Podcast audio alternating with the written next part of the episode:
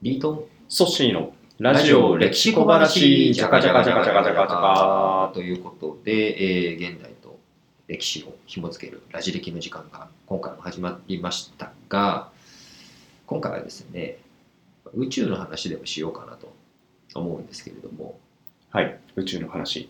ソッシーは宇宙好きですか宇宙最近暑いですね。最近暑いですよね。イーロン・マスクさんの、なんだ、あの、スペースなんちゃら、スペース X, X ですかね。はいこの前成功してましたよね。してましたね。YouTube でね、うん彼の作っている宇宙関連のはい技術見ると、すごいねって思いました。こうだいぶ込めましたね。込めました。そうなんですよね。だから宇宙論というのが比較的すごくこう進展していったっていうのは、やはり西洋の社会の中で神様がどうやってこの地球を作っていったんだろうと。こういった疑問に捉えていくっていうことが一つ大きな問題としてあったんですね。で、そこで、まあ、ニュートンとか、こう万有引力で有名なニュートンが出てきたりとか、ケプラー、こう地学をもし取ったことがある方だったら、ケプラーの第三法則とか、こう一体いくつあるのまあ3つあるんですけど、あの、ケプラーの天文学の法則とか、そういったものをこう習っていきながらこう世界っていうどうなってるのかっていうのを一変させた人がいます、うん。アルベルト・アインシュタイアインシュタインさん。ンアインシュタインさんですねこう相対性理論っはい、て聞いたことあると思うんですけれどもあります。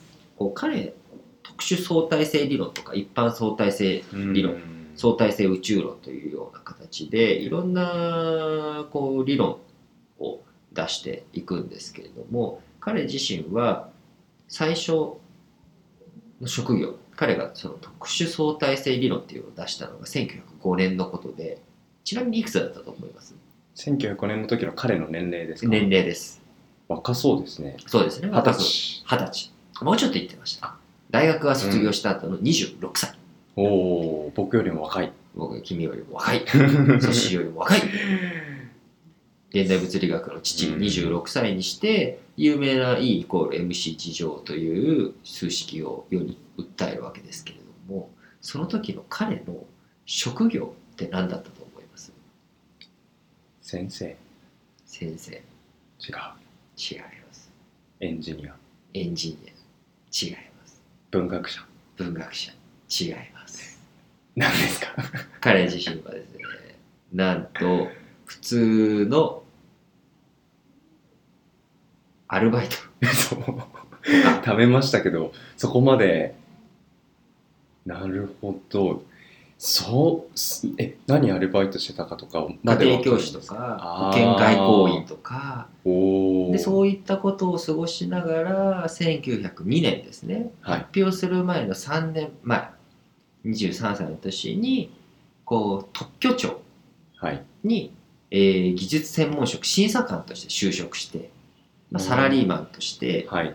彼の人生っていうのをスタートしてるわけなんですよだからこうこう目まぐるしいこう大学に入ってそのまま先生になって一直線で学者っていうよりかは結構苦労していた時期も短いながらあって、うんその苦労していた時期がありつつも彼自身はその理論研究っていうことをずっと続けていて結果としてその特殊相対性理論を1905年26歳にして発表するという業績うん。三もう三千たるこう勢いでの業績を残しているわけなんですが、すごいことではあるんですけれども、うん。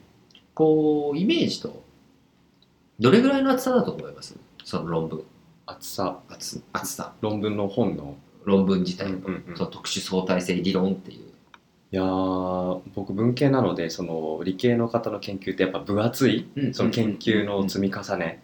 だから厚さにして優に5センチは軽くいっちゃうと思いました。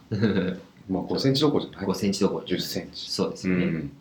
あの完全にうん何枚というのは記憶に僕もないんですけれども、ほんの数ページです。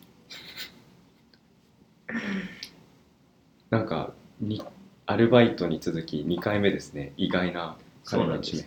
なぜかというと、はい。彼はあくまでも理論の提唱なので、はい。さっき E イコール MC 事情を、まあ、1905年って言っちゃったんですけど、うん。あの正しくは1907年なんですね。はい。特殊相対性理論の論文自体は1905年に出してるんですけれどもそれをこう端的に表す数式として E イコール MC 事乗っていうのが出てきたのは1907年うんなんですけれどもこれがその後一般相対性理論にこう転換されていくっていうふうにあくまでも理論っていうのは、このこういうふうな理屈世界観なんじゃないかっていうことの提唱なので基本的なその枚数というかこう提示する分量っていうのは多くなくていいんですよ。ところが、こうそれの実証研究をしましょう、はい実験でそれが本当かどうかを検証しましょうとなると話が全然別になってくるんですね。うんそうすると網羅性の観点から全てあらゆる条件下において正しく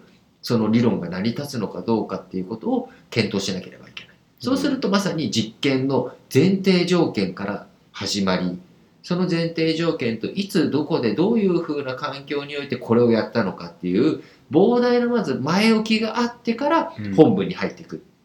なのでうん。さらにそこに実験データの積み重ねが出てくるわけなのでこういわゆる物理あるいはこう理系の論文の分厚さのイメージにつながっていくと思うんですけれども、この E イコール MC 事乗自身も証明されるのは2008年とかなんですよ。彼自身はそれ、アインシュタインはうんこうだっていう理論の提唱はしてるんですけれども、じゃあそれが本当にそうなんだっていうところについては、じゃあ光の速さ、まあ、E ってエネルギー、はい M っていうのは質量、C が、えー光の速度。なので、まあ、そういった実験環境、本当にそうなるのか、大体なんとなくそうらしいっっていうことは分かるんだけれど物理の法則的に分かるんだけど本当にそうなの。間違いなくそうなのっていうのが証明されるのは2008年というようなほぼ100年経100ってる。年経っているとはいうことになっていくわけなんですね。でこの E イコール MC 事乗っていうのは何がすごいかっていうと要はエネルギーと質量の関係性を端的に表しているので要はエネルギーがゼロになります。うん。でも光は残るので、うん。そうすると何が起きるかっていうと質量が生まれるうん。光はなくならない。の光なくならない。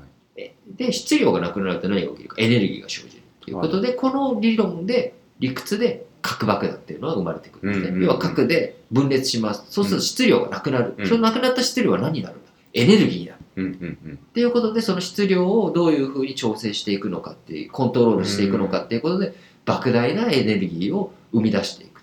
でもそれが一旦スタートすると止められなくなっちゃう。どういうふうに止めるのかっていう制御が必要になってくるのでこう原子力っていうのは一旦こう暴走し始めると止められなくなってしまう可能性があるということで非常にこう危ういエネルギーでもあるし最後に残った残りかすっていうのはすごく有毒になってくるっていうことでメリットデメリットがあるんですけれども、まさに彼のその E イコール MC 事乗の最終的な実証の形として出てくるのが原子力うん爆弾だったり原子力発電になっていくっていうことになっていくんですね。